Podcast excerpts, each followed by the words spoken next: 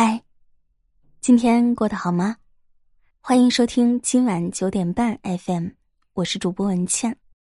今天是小长假的最后一天，明天就要上班了。那这几天有没有休息好呢？因为疫情的原因，我想大部分朋友是没有出门的吧。希望你已经调整好自己，拿出全新的状态来面对工作。今天要和大家分享的文章来自微信公众号“洞见”，格局大了，脾气就小了。脾气暴躁的人气量狭小，遇事就想立刻反击回去，因此胸中无法藏大谋。小事无需大谋，但大事必须气定神闲，胸藏万壑，没有一个好脾气是做不到的。用作家何全峰的话讲，就是气度变大，抱怨就变少；胸襟变宽，路就变广；格局够大，问题就消失不见。中国有句古话：“人微易怒，越没本事的人越爱发脾气。”人之所以感到痛苦，控制不住脾气，往往就是因为格局太小。媒体人葛总有一次陪同老板去见客户。到了约定时间，大家都到齐了，唯独不见客户踪影。原来是客户在停车场停车时与人起了争执，耽搁了时间。当时他把车停在了两辆车中间，下车时稍有不便，忍不住嘴里嘟囔了两句。没想到左边车上有人听到他嘟囔，摇下车窗回对了两句。这下彻底激怒了客户，两个男人在停车场骂了好一会儿，还险些动手。听他讲完，在场的人都好言相劝，宽慰他消消气。等客户气消了，双方开始谈项目，达成了初步合作的共识。可到了签订合同时，对于一些双方都可以妥协的条款，客户却坚持寸步不让。葛总前去请示老板，老板听完以后立马终止了合作。上回吃饭，他停个车都能跟人吵起来，说明格局太小，条款一定不会退让的。即便这次我们妥协了，以后在项目推进过程中出现小问题，也很难跟他商量。就这样，葛总所在的公司放弃了合作，客户选择了另一家公司。结果，双方合作没多久，就因为小事而闹翻的消息在行内传开来。格局不够的人，一点鸡毛蒜皮的小事就能轻易点燃他们的怒火。胸怀宽广的人，遇到再大的事都能控制住情绪，更不会为了琐事而苦恼。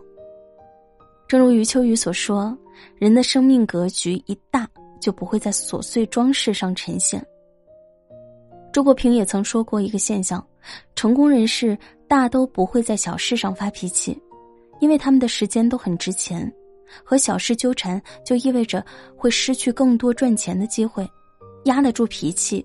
不过是在理性平衡之后做出的最佳选择。人常说格局，格是人格品性，局是气度胸襟。心胸越大，格局越大。格局大了，脾气自然就小了。生活中很多人总会因为别人一点点小的过错，一两句不中听的言语就大动肝火。可真正大格局的人，有容人的雅量。曹德旺年轻的时候走出老家，是被村民们欺凌着打出去的。但他创业成功后，坚持每年为家乡投入五十万建祠堂、修路、建养老院。当年打他的人都老了，他也不计前嫌，把他们请到养老院安顿下来。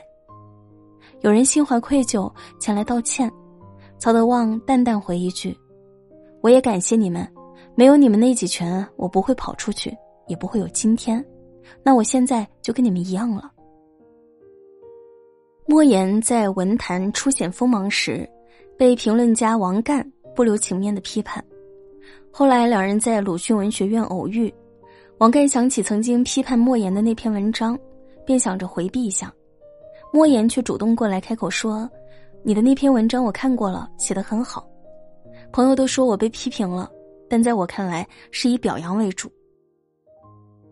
何全峰在《格局》一书里写道：“不管是侮辱、批评、攻击，或是得失成败，对一个心胸开阔、有大气量的人来说，他的内心就像一个大湖，你丢进去一根火把，它很快就会熄灭；你丢进一包盐，它很快就会被稀释。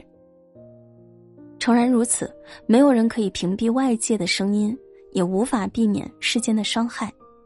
你只有吞下委屈，才能为大格局。当你腹中能撑船，遇到的所有人都是你的摆渡人。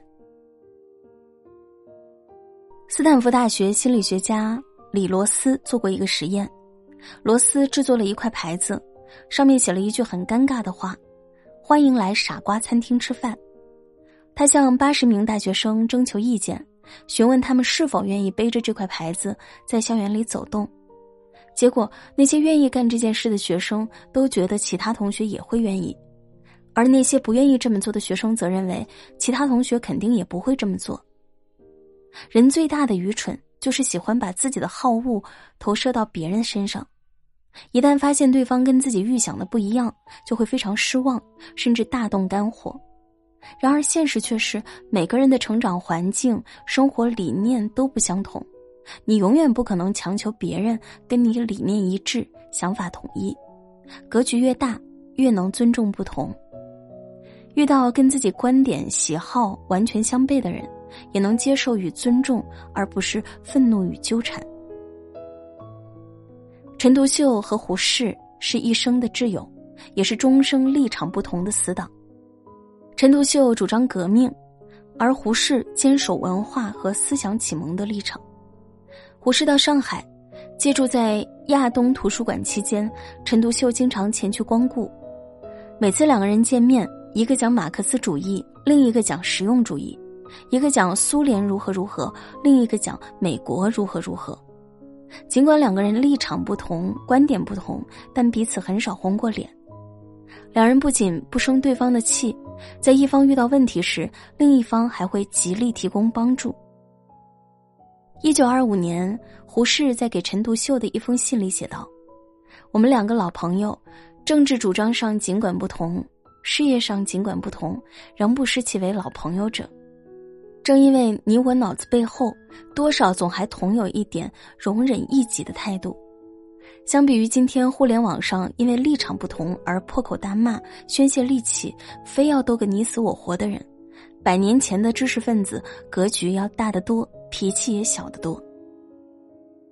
最后给大家分享一个小故事：从前有个国王遇到这样一个难题，墙上有一条线，要求在不触碰这条线的情况下，如何让线变得更细一点。国王重金悬赏求解。可是日子一天天过去了，依然无人能够破解。直到一天来了一位高僧，高僧在线旁画了一条粗线，便离开了。众人恍然大悟，原来在粗线的对比之下，之前的线就显得更细了。